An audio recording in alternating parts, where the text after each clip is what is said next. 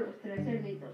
Había una vez tres cerditos que vivían al aire libre cerca del bosque. A menudo se sentían inquietos porque por allí solía pasar un lobo malvado y peligroso que amenazaba con comérselos.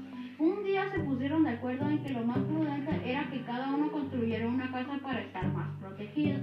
El cerdito más pequeño era que era muy vago, decidió que su casa sería de paja. Durante unas horas se dedicó a apilar cañitas secas y en un santiamén construyó su nuevo hogar. Satisfecho se fue a jugar. Ya no le temo lobo feroz, le dijo a sus hermanos. El cerdito mediano era un poco más decidido que el pequeño, pero tampoco tenía muchas ganas de trabajar. Pensó que en una casa de madera sería suficiente para estar seguro. Así que se internó en el bosque y acarrió todas las troncos que pudo para construir las paredes y el techo. En un par de días la, la casa había terminado y muy contento se fue a charlar con otros animales.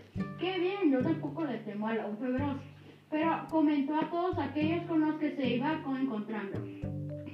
El mayor de los hermanos, en cambio, era sensato y tenía muy buenas ideas. Quería hacer una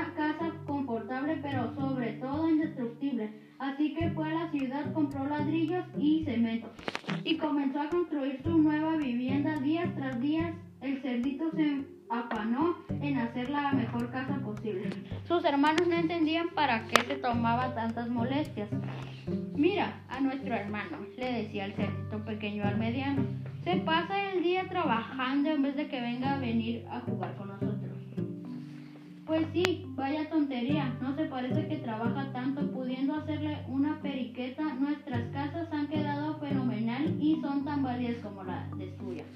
El cerdito mayor les escuchó. Buenas cuando, bueno, cuando venga el lobo feroz, veremos quién ha sido el más responsable y listo de los tres. Les dijo a modo advertencia. Tardó varias semanas y le resultó un trabajo agotador, pero sin duda el esfuerzo mereció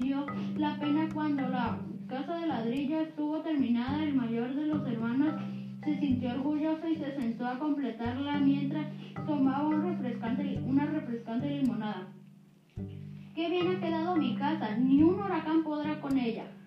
Cada cerdito se fue a vivir a su propio hogar. Todo parecía tranquilo hasta que en una mañana el más pequeño que estaba jugando en un charco de barro vio aparecer entre los arbustos al temible lobo. El pobre cochino empezó a correr y se refugió en su recién estrenada casita de paja de cerro.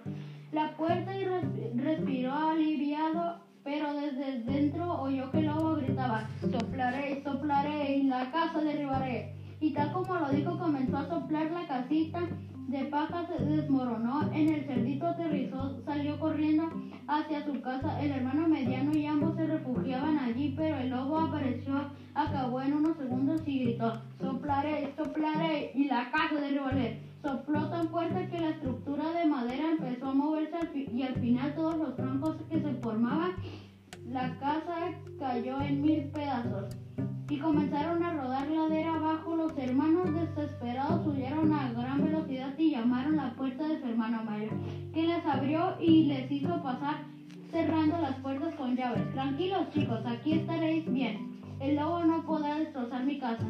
El temible lobo llegó y por más que sopló no pudo ver ni un solo ladrillo. De detrás de las paderas era una casa muy resistente. Aún así, no se dio por vencido y buscó un hueco por el que podría entrar. En la parte trasera de la casa había un árbol centenario. El lobo subió por él y de un salto se plantó en el tejado. Y de ahí brincó de la chimenea, se deslizó por ella a entrar a la casa,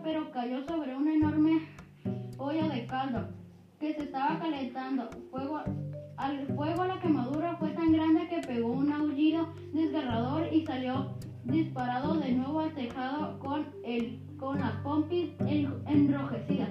Huyó para nunca más volver a verlos. ¿Veis lo que ha sucedido? Regañó al cerdito mayor a sus hermanos. Os vais a ver salvado por los pelos de caer en las garras del lobo. ¿Eso os parece vagos? hay que pensar las cosas antes de hacerlas. Primero está la obligación y luego la diversión. Espero que hayáis, espero que hayas disfrutado de esta lección. y hasta luego.